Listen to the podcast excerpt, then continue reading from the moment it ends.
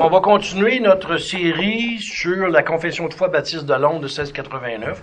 On est rendu à notre 19e leçon et aujourd'hui, on va regarder euh, la doctrine de la providence de Dieu.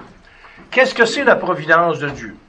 Pro, ça veut dire devant, vidéo ou euh, providence, ça vient de vidéo, donc c'est voir d'avance.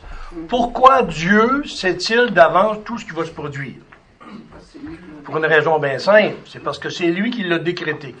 Quand on a étudié le chapitre 3 de la confession de foi, on a vu le décret de Dieu.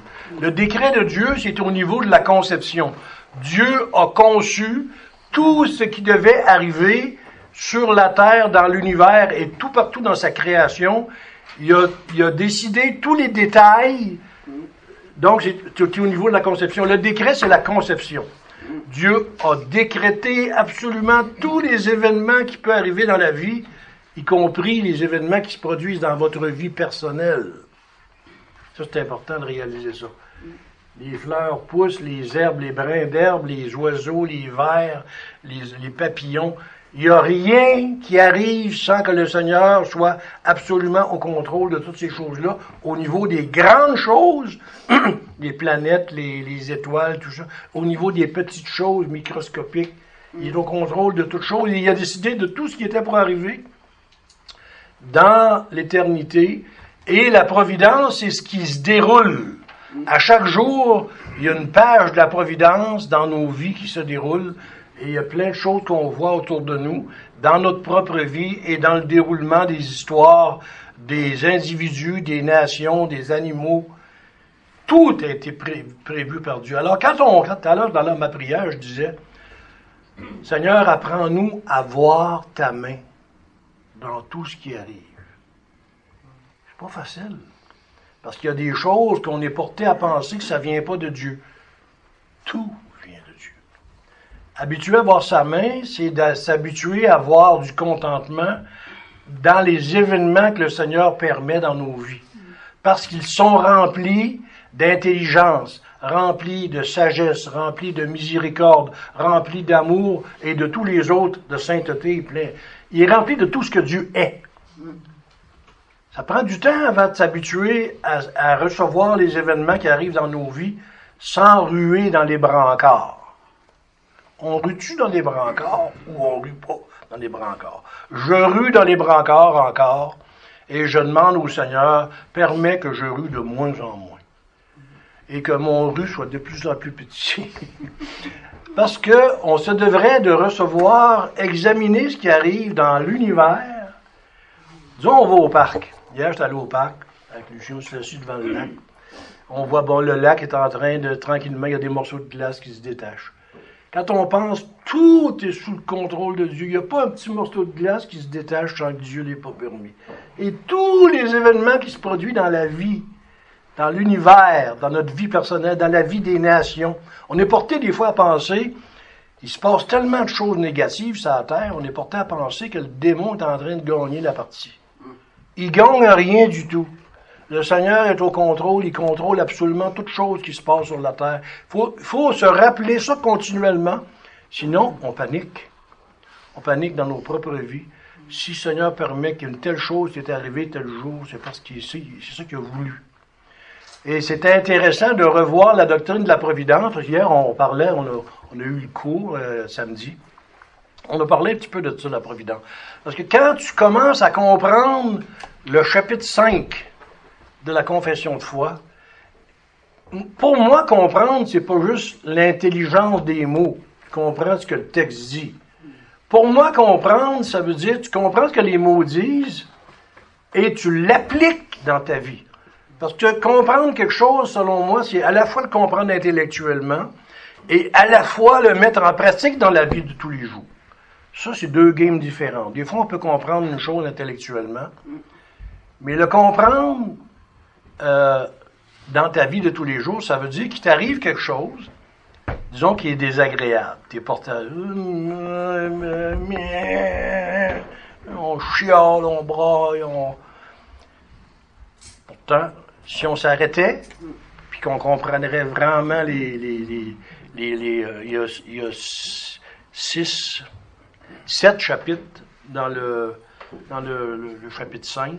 il y a sept chapitres. Quelqu'un qui comprendrait vraiment bien cela et qui appliquerait ça dans sa vie, il serait continuellement content. Il n'y aurait jamais de problème. Il n'avait pas dit qu'il y, aurait, des problèmes, mais pas dans son âme. Son âme serait sereine. Parce qu'il comprendrait que tout ce qui lui arrive et tout ce qui arrive dans le monde est contrôlé par Dieu. De là l'importance, c'est qu'on parlait, justement, il y a le cours on parlait de l'importance de la doctrine. La 1689, ça a été écrit, c'est plein de sagesse, ça a été écrit par un groupe de pasteurs qui ont réfléchi à ce qu'ils disaient. Tout est fondé sur des écritures. Et vous allez remarquer ce matin, quand que je vais commencer à l'expliquer, euh, que dans la version anglaise, il y a plus de versets que dans la version française. Autrement dit, si je prends ma petite brochure, et je regarde la quantité de versets qui, qui, ont été utilisés pour justifier chacune des phrases, ben, en anglais, il y en a plus. Euh, je ne sais pas pourquoi ça a été fait comme ça, quand, quand ça a été traduit, probablement pour sauver de l'espace. En tout cas, mais il reste qu'il y en a plus, et c'est important, surtout pour la doctrine de la providence, c'est essentiel de bien comprendre cette doctrine-là, intellectuellement, et dans ta vie de tous les jours pratique. J'écoutais hier quelqu'un qui partageait, il fait un partage de choses qui arrivent dans sa vie et qu'elle nous dit euh, maintenant, je réalise qu'il ne va arriver que ce que Dieu a décidé. Ben ça, c'est déjà une application d'une chose que tu as compris intellectuellement, mais que tu ne la comprends pas uniquement intellectuellement. Tu la comprends dans ta vie de tous les jours. Ça, c'est vraiment une doctrine comprise. La doctrine, chapitre 5 de la confession de foi, vraiment bien compris, ça change la vie d'un chrétien. Croyez-moi, c'est vrai. OK, fait là, on va regarder comment le, chapitre peut être divisé, parce qu'il y a sept euh, paragraphes. Le premier paragraphe, c'est la providence de Dieu, une vue d'ensemble. Donc, quand on va regarder le paragraphe 1, ça nous donne une vue d'ensemble de ce que c'est la providence de Dieu. Dans les paragraphes 2 et 3, on va regarder comment Dieu utilise des moyens pour réaliser, pour accomplir euh, sa, providence. Dans le chapitre 4, 5 et 6, on va voir la relation de la providence de Dieu face au péché.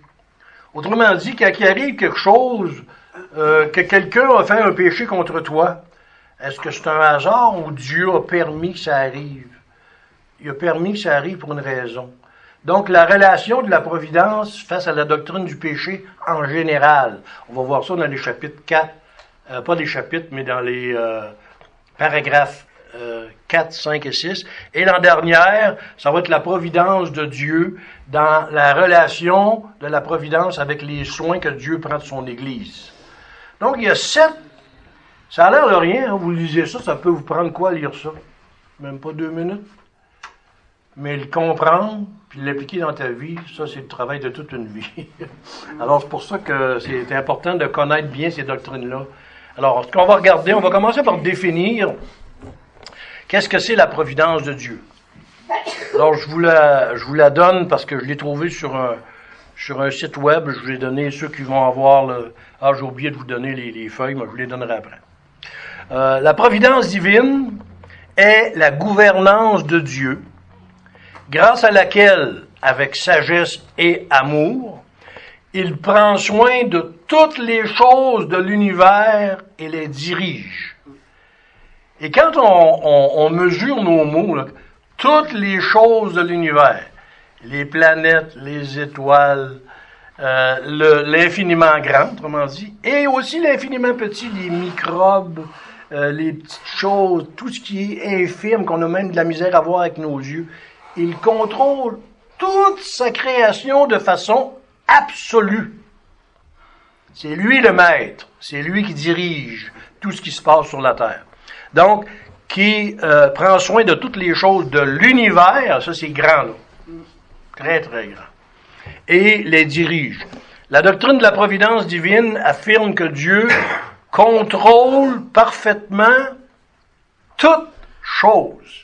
Il n'y a rien qui arrive dans votre vie que Dieu, qui n'est pas sous le contrôle absolu et parfait de Dieu, et qu'il permet pour des raisons sages et aimantes. On continue la, définition. Il est souverain sur l'univers dans son ensemble. Psaume 103, verset 19. On ira pas tout voir les versets parce que sur le monde physique, Matthieu 5, verset 45, quand il dit, par exemple, Matthieu 5, verset 45, il n'y a pas un oiseau qui tombe sans qu'il... Sans qu'il... Hey, pensez à ça, là. Sur la Terre, il y en a des milliards d'oiseaux. Puis il n'y en a pas un qui tombe sans que le Seigneur l'ait permis. C'est-tu du contrôle, ça, ou c'est pas du contrôle? C'est du contrôle. Sur les affaires des nations, on voit aussi tous les problèmes qu'il y a internationalement entre les nations. Il contrôle de façon absolue les problèmes qu'il y a entre les nations, et c'est lui qui les permet, et c'est lui-même qui les provoque des fois pour des raisons qui, qui lui appartiennent. Sur la destinée humaine, Autrement dit, il a décidé le jour de notre naissance, moi dans mon cas c'était le 21 septembre 1946, et le jour de ma mort est décidé déjà dans le décret de Dieu. La seule chose qu'il y a, c'est que moi je ne sais pas le jour de ma mort, mais lui il le sait. Pourquoi il le sait? Parce que c'est lui qui l'a décidé. Tout est inclus, la maladie, été à l'hôpital récemment, ben, pensez-vous que c'était une surprise pour Dieu? Dieu a regardé ça. Oh, regardons ça, Marcel est rendu à l'hôpital. Dieu a décrété que j'irai à l'hôpital pour une raison que lui, que lui-même a déterminée et qui avait sa raison d'être dans son plan. Le plan de Dieu, il y avait une raison d'être. Quand on se met à regarder les choses avec cet angle-là, puis qu'on rentre à l'hôpital, on a-tu la même façon de voir les choses?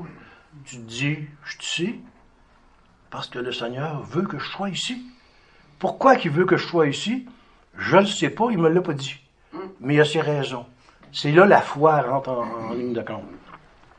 Donc, sur la destinée humaine, sur les succès et sur les échecs humains. Intéressant, hein? Donc, si dans ta vie, tu as eu plus d'échecs que de succès, c'est peut-être parce que tu n'avais plus besoin qu'un autre. Des fois, quand on se met à regarder ça comme ça, puis il y en a d'autres qui ont eu beaucoup de succès, peu d'échecs, mais pour eux autres, c'était ça que le Seigneur avait décidé. Ensuite, et sur la protection de son peuple. Autrement dit, le dernier paragraphe, on parle de la providence de Dieu en relation avec le soin de l'Église. Autrement dit, les églises locales qui existent un petit peu partout, il existe ici, on a notre association, on est sept. Aux États-Unis, je pense, euh, réformés baptistes, je pense, sont 70, 75, choses comme ça et toutes les églises dans le monde. Là, je parle juste du milieu réformé baptiste, mais on peut aller bien plus large que ça. Toutes les églises dans le monde, tout ce qui arrive dans le soin des églises, c'est le Seigneur qui est au contrôle de toutes choses. Et quand on va arriver dans le livre de l'Apocalypse, je suis en train de, lire un petit peu beaucoup euh, sur l'Apocalypse, euh, avec euh, les, messages que le Seigneur accorde, donne à chacune des églises Pergame, euh, Éphèse, Thyatire, euh, Sardes euh, et tout ça, la, Odyssée, Philadelphie. C'est extrêmement riche pour nous montrer que le Seigneur prend soin de son Église. Peu importe l'état dans lequel elle est, pour certaines églises, il n'y a pas grand reproche à leur faire. Pour d'autres églises, il y a beaucoup de reproches à leur faire. Puis il leur dit, repens-toi. Alors, l'Apocalypse je, vous, le demande en une autre fois, je vous l'ai déjà demandé, mais je le redemande encore. Priez pour que, quand on va commencer à l'automne, que l'Esprit nous prépare, nous éclaire, pour qu'on comprenne ce livre-là, qui est d'une. C'est un livre qui nous a été écrit pour nous encourager. C'est pas un livre pour nous décourager, l'Apocalypse, c'est un livre pour nous encourager. Alors, euh, priez à chaque jour, si vous y pensez, que le Seigneur vous donne d'y penser, pour qu'on comprenne mieux, de mieux en mieux ce livre-là. Donc, cette doctrine-là de la providence de Dieu, elle s'oppose directement à l'idée que l'univers est régi par le hasard ou le destin. Autrement dit, ce n'est pas un hasard qui arrive quelque chose dans votre vie, c'est contrôlé, voulu par Dieu. Et quand vous vous mettez à, examiner la vie de cette façon-là, toutes les petites choses qui vous arrivent dans, Tu sais, euh, disons, je regarde quelqu'un, il est dans le milieu agricole, un autre il est dans une usine, un autre il est dans un... On a toute notre, notre façon de voir. Il nous arrive tout un paquet de choses dans la vie. Ben des petites choses. Et le Seigneur est au contrôle de tout ce qui t'arrive. Si on se mettait à voir les choses sous cet angle-là et vraiment le croire, pensez-vous qu'il y a des choses qui changeraient dans notre façon de recevoir les choses? Ben voyons. Ça changerait vraiment parce qu'on se dirait, ça là, ce qui m'arrive là, c'est pas agréable, mais le Seigneur permet. Et des fois, c'est agréable. Il y a les deux. Le Seigneur sait tisser l'agréable et le désagréable dans nos vies. Mais pour lui, c'est toujours dans un but de perfectionnement. De reste, pour un chrétien, c'est toujours la reste, le, le but visé, c'est la ressemblance à Jésus-Christ. On a-tu un contrat? on l'a-tu le contrat, nous autres, ressemblance, ressemblance à Jésus-Christ? On l'a-tu le contrat? Faut-tu que le, Seigneur y en fasse des choses? Faut-tu qu'il en change des choses dans nos vies pour qu'on ressemble à Jésus-Christ? Ben, c'est pour ça qu'il permet qu'il y a des choses qui, des fois, qui sont douloureuses, mais il permet aussi des choses qui sont agréables. Et le but visé est toujours le même, plein d'amour, plein de miséricorde, plein de patience, etc. Donc, la souveraineté divine et la responsabilité humaine, est-ce que c'est deux choses qui sont compatibles? Parce que si on se dit, si Dieu a tout décidé les choses dans, dans, dans l'éternité, et que la, la providence, c'est le déroulement des choses qu'il a décidé, on pourrait dire, on pourrait être fataliste puis dire, ben moi, je peux pas rien changer, c'est tout lui qui a décidé. La Bible, pas ça qu'elle nous enseigne. Elle nous enseigne que Dieu a choisi les choses qui nous concernent et que ça se déroule dans la providence quotidienne, mais qu'en même temps, on est responsable. Ah. difficile à mettre en, parallèle. Bien, comment quelque chose qui a été décidé par un autre, puis moi je suis responsable. Ben c'est ça. La doctrine de la souveraineté de Dieu et la responsabilité de l'homme, c'est deux doctrines, c'est comme une traque. Il y a deux voies, il y a deux traques, une chaque barre. Puis on dit qu'elles ne vont se rencontrer qu'au pied de Dieu dans l'éternité. C'est beau hein, comme image. J'aime beaucoup l'image des deux voies qui ne vont se rencontrer qu'au pied de Dieu dans l'éternité. On va comprendre juste l'autre bord. Bord ici, t'essayes pas, tu comprendras pas. Alors, euh, le chapitre est, est, à bien des égards connecté au chapitre 3 sur le décret de Dieu. Alors, on ne peut pas étudier la, doctrine de la souveraineté de Dieu euh, sur la providence sans faire un rapport avec ce qu'on a déjà vu dans le chapitre 3. Pour résumer, très facilement, le chapitre 3 parle de la conception de ce qui était pour arriver dans l'univers à tous les niveaux, tandis que quand on parle de la providence, c'est le déroulement. Le déroulement. Autrement dit, ce qui se passe aujourd'hui, si on est ici, pas un hasard qui est ici, ici, qui n'est pas ici. Parce que ça a été décrété de Dieu. Mais est-ce que ceux qui sont pas ici, puis qui n'ont pas de raison, est-ce qu'ils sont responsables de ne pas être ici alors qu'ils devraient l'être? Oui. Oui, c'est ça la responsabilité. Dieu a décrété qui serait ici. Dieu a décrété qui ne sera pas ici. Mais ceux qui ne sont pas ici, qui n'ont pas de bonne raison, c'est leur responsabilité. Ils manquent à leur devoir envers Dieu. C'est de voir la, part des choses. Le décret, c'est la décision divine de tout ce qui va arriver. Tandis que la providence, c'est le déroulement quotidien dans nos vies de ce que Dieu a décidé dans l'éternité. Flyé, hein? Moi, je ne sais pas si ça vous, ça vous passionne, mais moi, ce sujet-là me passionne littéralement. Parce que quand on se met à regarder la vie avec cette vision-là, tout change. Donc, on va regarder le paragraphe 1. Et comme on l'a fait, euh, comme on l'a fait euh, habituellement, on va commencer par le lire. Ensuite, on va le diviser par petites phrases courtes. Chaque fois qu'il y a euh, il y a un petit numéro, là, quand vous lisez, là, à côté, vous avez un petit 1, un petit 2. Euh, moi, dans mon paragraphe à moi, ça sera jusqu'à 8. Ça doit, être jusqu'à 8, vous autres aussi. Bon. Ce qu'on va faire, on va le lire globalement. Ensuite, on va prendre la, grande phrase et on va la couper à, chaque endroit où il y a un petit numéro qui a des versets. Et ensuite, on va expliquer. Alors, voici comment ça se lit, le paragraphe 1 chapitre 5 sur la providence. Dieu, le bon créateur de toutes choses, dans sa puissance et sa sagesse infini, soutient, dirige, dispose et gouverne toutes les créatures et toutes les choses des plus grandes aux plus petites par sa très sage et sainte providence aux fins pour lesquelles elles ont été créées.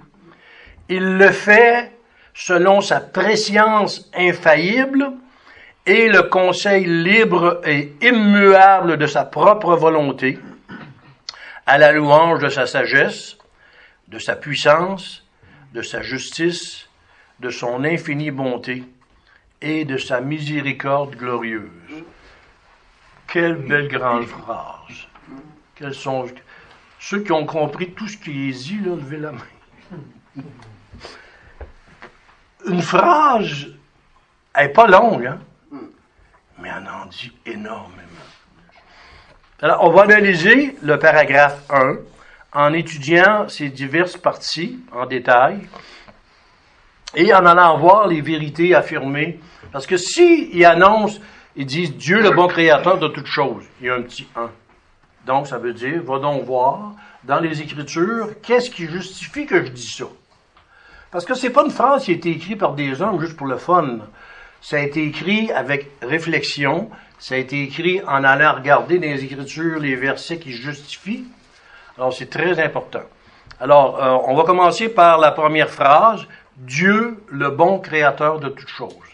Vous, souvenez-vous, juste par le, le, votre esprit comme ça, là, pourquoi je peux dire que Dieu est le bon créateur? Y a-t-il un verset qui vous monte à l'esprit? Dieu créa toutes choses et il vit que toutes choses étaient très bon.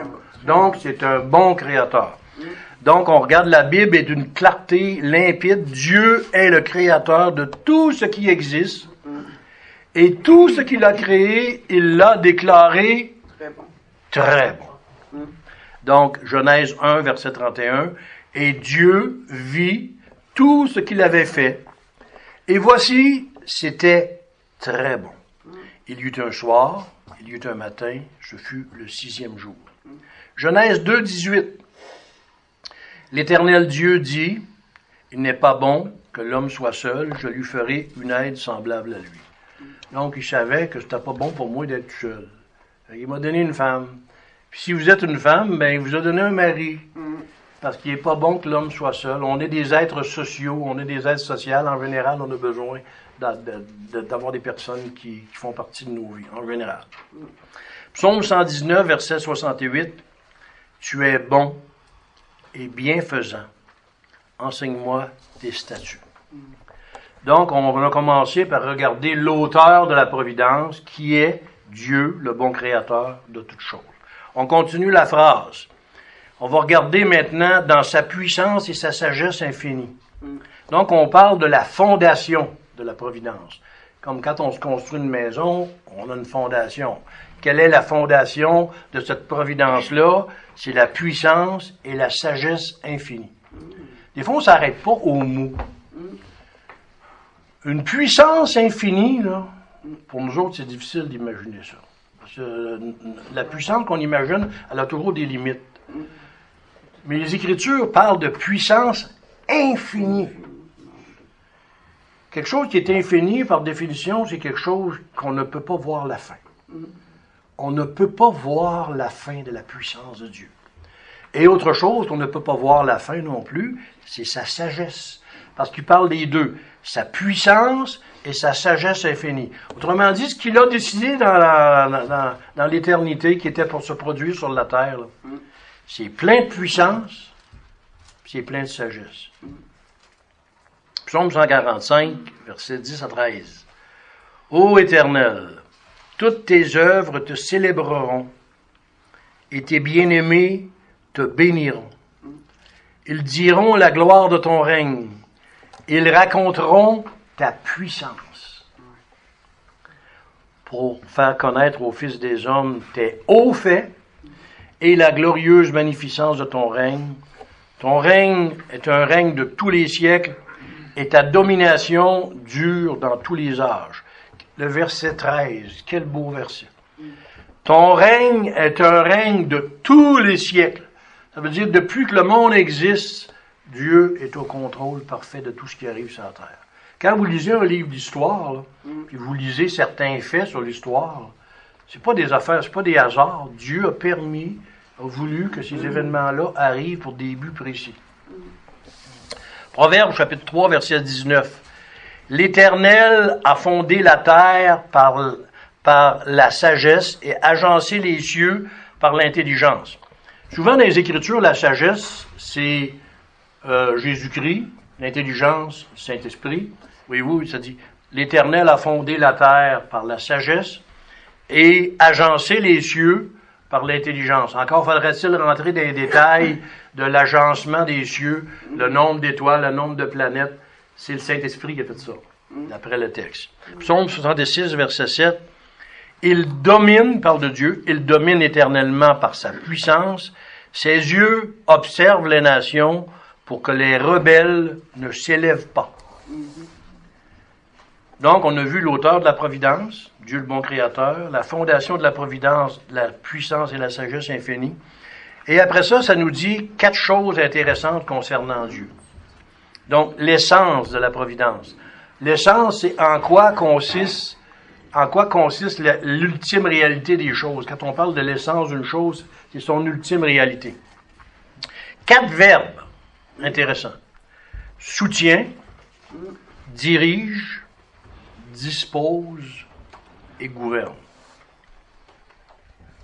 On va regarder Hébreu 1.3 pour nous montrer que Dieu soutient toutes choses et Jésus soutient toutes choses. Si le monde existe tel qu'on le connaît aujourd'hui, on regarde l'autre bord, on voit des choses, on voit des arbres. Si Dieu arrêtait de soutenir sa création, tout tomberait dans le néant.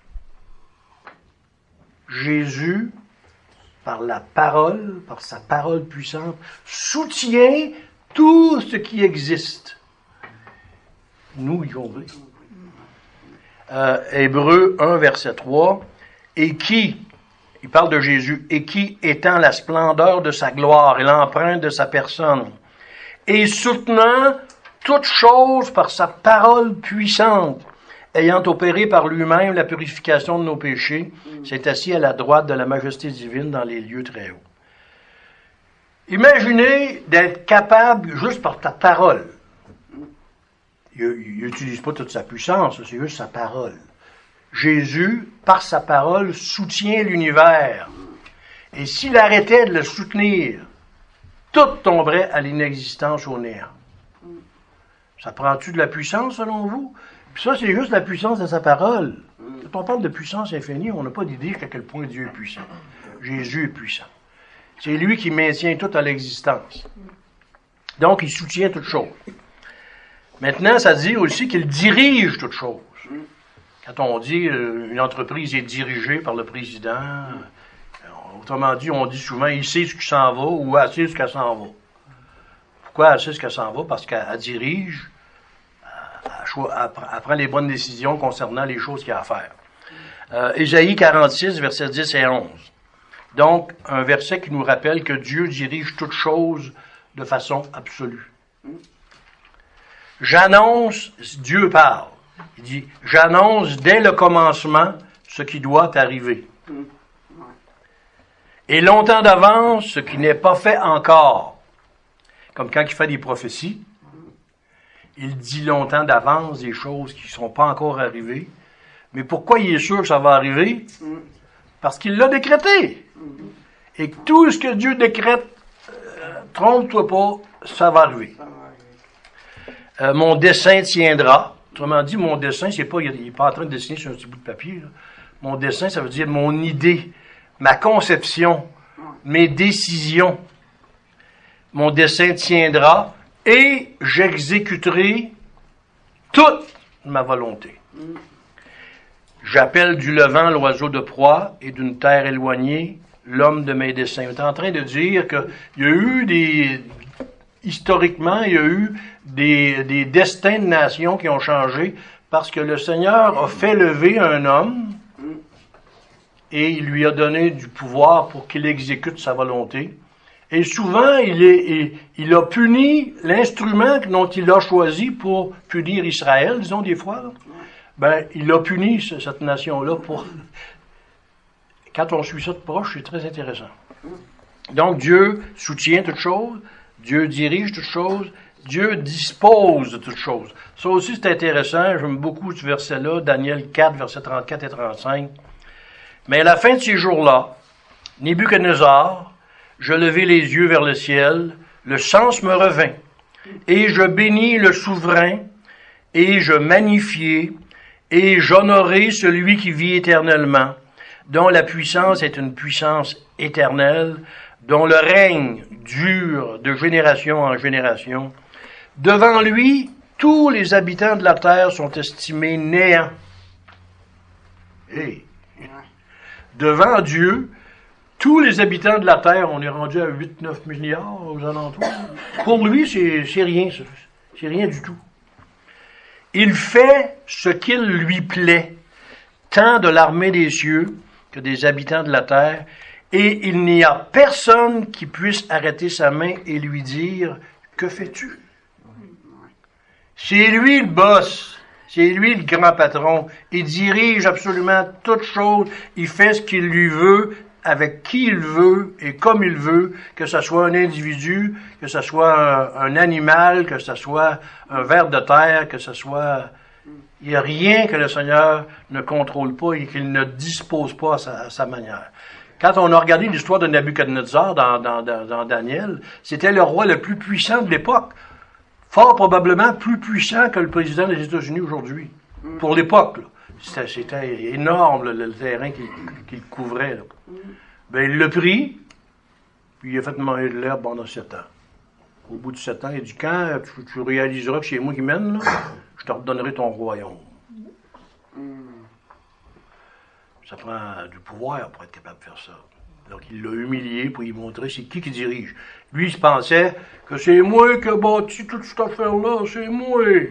Seigneur dit non, n'as rien bâti pas à tout, tu vas aller manger de l'herbe sur le champ, puis au bout de sept ans, tu vas revenir, tu vas retrouver ton esprit, puis non, là, je te redonnerai ton royaume, parce que tu vas, comprendre, tu vas avoir compris quelque chose d'important. C'est moi qui mène, pas toi. Euh, L'autre gouverne toutes choses, donc on a vu, il soutient toutes choses, il dirige toutes choses, dispose de toutes choses, et qu'il gouverne toutes choses. Psaume 135, verset 6. L'Éternel fait tout ce qui lui plaît, dans les cieux et sur la terre, dans les mers et dans tous les abîmes. Il faut réfléchir un petit peu ici. Là. Dans les cieux, l'univers créé, toutes les étoiles, les planètes, les, tout là. Sur la terre, donc y a-t-il quelque chose sur la terre qui est en dehors de son contrôle? Non. Dans les mers, y a-t-il un poisson qui meurt? Y a-t-il. Euh, quand vous regardez les, les, les, reportages sur tout ce qui se passe dans la mer, mm. il y en a-tu des sortes de poissons? Il n'y a pas un petit poisson qui se, qui se déplace sans que l'Éternel soit au contrôle de ce qu'il fait. Puis s'il est mangé par un autre, c'est parce que ça fait partie du décret de Dieu. Mais quand on regarde la mer dans son ensemble, tout ce qui se passe là-dedans, il n'y a rien qui échappe au contrôle de l'Éternel ça dépasse notre capacité de compréhension. Mm-hmm. Et il rajoute quelque chose, il parle des abîmes. Fort probablement, ça fait référence aux enfers. Le Seigneur est au contrôle même de ce qui se passe là-dedans. Il est même présent là. On est porté à dire, hein? Dieu est présent en enfer? Oui, il est présent en enfer on en reviendra plus tard là-dessus, mais euh, des fois, on est porté à penser que. Alors, soutient, dirige, dispose et gouverne.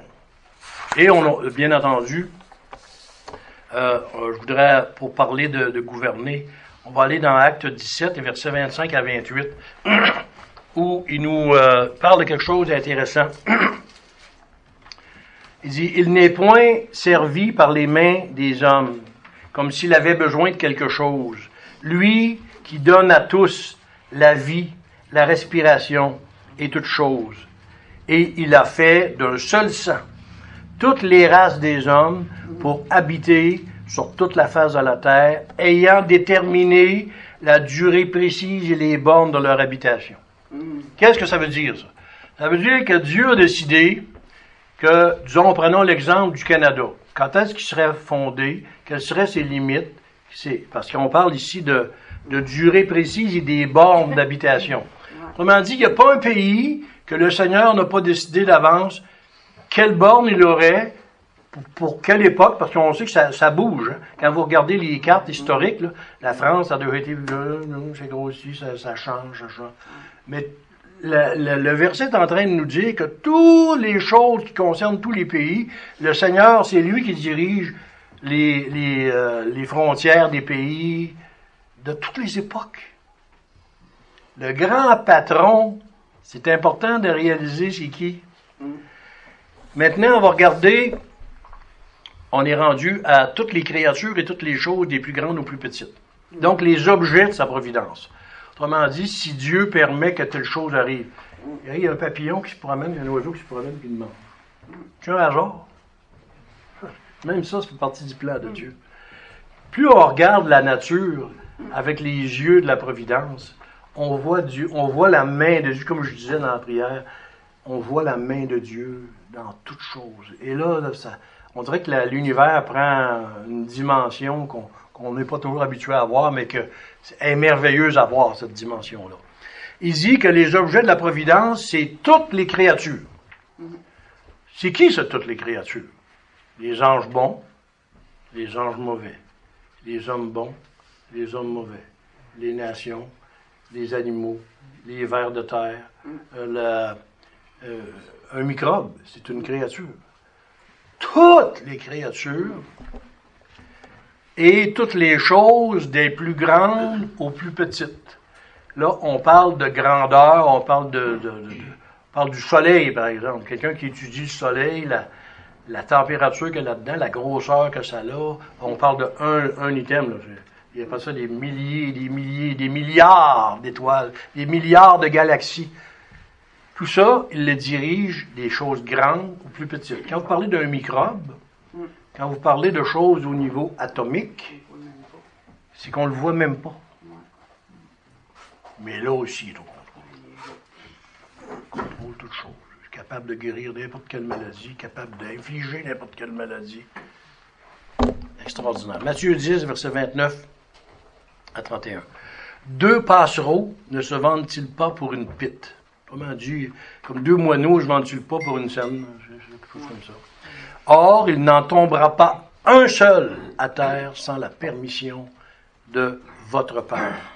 Les cheveux même de votre tête sont tous comptés. Moi, si tu me demandais combien j'en ai, ce ne serait pas très difficile à compter, j'en ai pas beaucoup. J'en ai pas beaucoup. Mais j'en connais ici dans la, qui en ont que j'aurais pas mal de difficultés à les compter. Moi, dans mon cas, ouais, madame, euh, madame, euh, euh, pense que j'aurais de la difficulté à compter. J'en ai d'autres que je vois, les gars. J'aurais de la difficulté à compter. Moi, ce sera pas long. je prends, je prends ce sera pas long. Mais il reste que moi, je ne connais pas le nombre de mes cheveux, mais le Seigneur, lui, il les connaît. Ne craignez donc pas, ne craignez donc rien. Vous valez mieux que beaucoup de passants. De se souvenir que Dieu est au contrôle, il sait même le nombre de cheveux qu'on a dans la tête. Puis de se souvenir a même pas un oiseau qui tombe sans que le Seigneur l'ait permis. Imaginez-vous au niveau de l'univers, au niveau de tous les pays du monde, à quel point c'est grand cette affaire-là. Et après ça, on parle de qu'il le fait, la nature de sa providence, il le fait par deux choses, par sa très sage et sa très sainte providence. Donc, il y a deux choses qu'on parle. On parle de sagesse et on parle de sainteté. Sainteté, c'est toute euh, chose qui, qui est euh, hors du mal. Le Seigneur, dans tout ce qu'il a décrété, il n'y a rien de mal. Proverbe chapitre 15, verset 3. Les yeux de l'Éternel sont en tout lieu. Il contemple les méchants et les bons. Psaume 104, verset 24. Ô Éternel, que tes œuvres sont en grand nombre. Tu les as toutes faites avec sagesse. La terre est pleine de tes richesses. Puis quand on sort, l'été, on le voit encore plus que l'hiver, parce qu'on en voit tellement de beauté de l'Éternel. Quand on dit la terre est pleine de sa gloire, ouvrons nos yeux, puis revoyons la main de Dieu dans tout ce qui arrive, parce qu'elle est là. Psaume 145, verset 17. L'Éternel est juste dans toutes ses voies et plein de bonté dans toutes ses œuvres. Tout ce que le Seigneur permet qu'il existe, il est, bon envers les choses qu'il a créées. Et euh, on va regarder aussi euh, aux fins pour lesquelles elles ont été créées. Autrement dit, la raison pour laquelle Dieu crée les choses, c'est qu'ils ont une fin, ils ont un but. Dieu ne crée rien sans un but. Peu importe euh, au niveau infiniment petit, au niveau infiniment grand, Dieu dit qu'il fait avec ses, il crée les choses aux fins pour lesquelles elles ont été créées. Donc, ils ont une fin. Peu importe ce que vous voyez qui existe, Dieu l'a créé dans un but précis.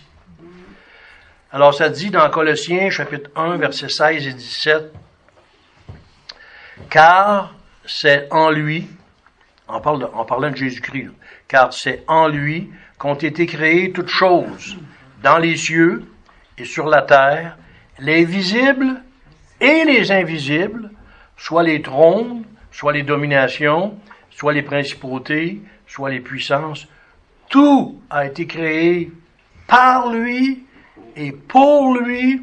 Il est avant toute chose et toute chose subsiste par lui. C'est intéressant. Toutes choses ont été créées par lui et pour lui. Donc, lui, par lui, donc c'est lui qui les a créés, en partie, avec, en collaboration avec le Père et le Saint-Esprit.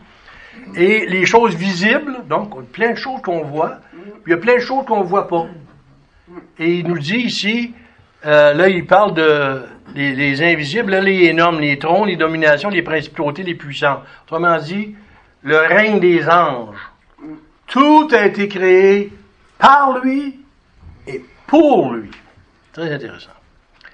Euh, maintenant, on va regarder euh, le. Il le fait selon sa préscience infaillible et le conseil libre et immuable de sa propre volonté. Autrement dit, la préscience, c'est le fait que Dieu a décidé de tout ce qui était pour arriver sur la terre, de tout, sur la terre et dans l'univers, de toutes les époques, de, de tout temps. Il le fait selon sa préscience infaillible. Pourquoi le Seigneur sait ce qui va arriver? Quand on lit l'Apocalypse, il nous raconte des affaires qui vont arriver euh, uniquement vers la fin des temps. Pourquoi il peut nous raconter ce qui va arriver? C'est parce que c'est lui qui l'a décidé. Et il sait que ça va s'accomplir. Alors, il peut nous faire une prophétie, il est certain que ça va s'accomplir. Donc, sa préscience infaillible, pourquoi, quand on dit que quelque chose est infaillible, c'est qu'il ne peut pas se tromper. Et le conseil libre et immuable de sa propre volonté. Immuable, ça veut dire que ça ne bouge pas. Quand il a décidé quelque chose, qu'est-ce qu'il a décidé dans le décret? Dites-vous une chose, dans votre providence quotidienne, dans votre vie de tous les jours, ça va s'accomplir. Comment tu rueras des morts encore? Ça va s'accomplir pareil. Psaume 33, versets 10 et 11. L'Éternel renverse les desseins des nations. Il anéantit les projets des peuples. Les desseins de l'Éternel subsistent à toujours, et les projets de son cœur de génération en génération. Éphésiens 1, 11, c'est en lui aussi que nous sommes devenus héritiers, ayant été prédestinés d'après le décret, le décret, c'est de celui qui opère toutes choses selon le dessein de sa volonté. Donc, toute chose qui arrive, ça a été décrété par lui et ça va arriver. Il opère toutes choses selon le décret de sa volonté. Maintenant, on va terminer par l'objectif ou le but de la providence. Ça dit que toutes ces choses-là dont on vient de nommer, il l'a fait à la louange. On parlait alors de louer Seigneur. Il le fait pour qu'on loue sa sagesse, sa puissance, sa justice, son infinie bonté et sa miséricorde glorieuse. Le mot glorieux, ça veut dire que tous les attributs de Dieu sont présents dans leur manifestation. Il a tout fait ça pour qu'on voit sa sagesse, sa puissance, sa justice, sa bonté et sa miséricorde. Glorieuse et infinie. Donc, dans tout ce qui nous arrive, dans tout ce qu'on voit autour de nous, on devrait voir les choses dont on vient de nommer. Justice, puissance, bonté, amour, miséricorde. Ésaïe 103, verset 14, Et l'Esprit de l'Éternel les a conduits doucement, comme une bête qui descend dans la vallée. C'est ainsi que tu, as conduit ton peuple pour te faire un nom glorieux. Éphésiens 3, 10, Afin que la sagesse de Dieu, infiniment diverse, soit maintenant manifestée par l'Église aux principautés et aux puissances dans les lieux célestes. Autrement dit, il est en train de nous dire que ce qui se passe dans les églises de tous les temps, de toutes les époques, c'était pour que les principautés, les anges voient la puissance infiniment diverse de Dieu. La diversité de, la sagesse de Dieu, c'est quelque chose. Quand on parle d'infiniment diverse, c'est parce qu'il y a une diversité là-dedans qu'on n'a pas, on a peine à imaginer. Euh, Romains 9, verset 17. Car l'Écriture dit à Pharaon, je t'ai suscité pour ceci, pour faire voir en toi ma puissance et pour que mon nom soit proclamé par toute la terre. Genèse 45, verset 6. Il reste un verset, après on termine. Car voici deux ans que la famine est sur la terre, et pendant cinq ans encore, il n'y aura ni labour, ni moisson. Pourquoi il savait ça d'avance? Parce que Dieu l'avait décidé que pendant cinq ans, il n'aura pas de moisson, il n'aura pas de labour. Pourquoi il savait? Parce que c'est lui qui l'a décidé. Mais Dieu m'a envoyé devant vous pour vous faire subsister sur la terre, pour vous faire vivre par une grande délivrance. Autrement dit, l'histoire de Joseph, Dieu avait prévu que, ça arriverait, la sécheresse, mais il avait prévu aussi que par l'intermédiaire de tous les événements qui étaient arrivés dans la vie de Joseph, ça puisse contribuer à donner la vie au peuple d'Israël pour, l'avenir si on ne voit pas la sagesse de Dieu là-dedans, que ça nous prend. Psaume 145, versets 4 à 7, et on termine là-dessus. Une génération dira la louange de tes œuvres à l'autre génération, et elles raconteront tes hauts faits. Je m'entretiendrai de la splendeur glorieuse de ta majesté et de tes œuvres merveilleuses. On dira la puissance de tes exploits redoutables, et je raconterai ta grandeur. On publiera le souvenir de ta grande bonté et l'on chantera ta justice. On pourrait passer plusieurs sermons juste sur ce petit passage-là qu'on vient de dire. Euh, très intéressant. Alors, on va terminer là pour aujourd'hui. Donc, on a fait juste le paragraphe 1. Mais c'est pas grave. Euh, c'est très intéressant de connaître bien cette doctrine-là dans le but que Dieu nous fasse nous fasse la grâce qu'on le mette en pratique dans notre vie de tous les jours. Ça change toute notre perception de la vie. Alors, on va terminer là-dessus.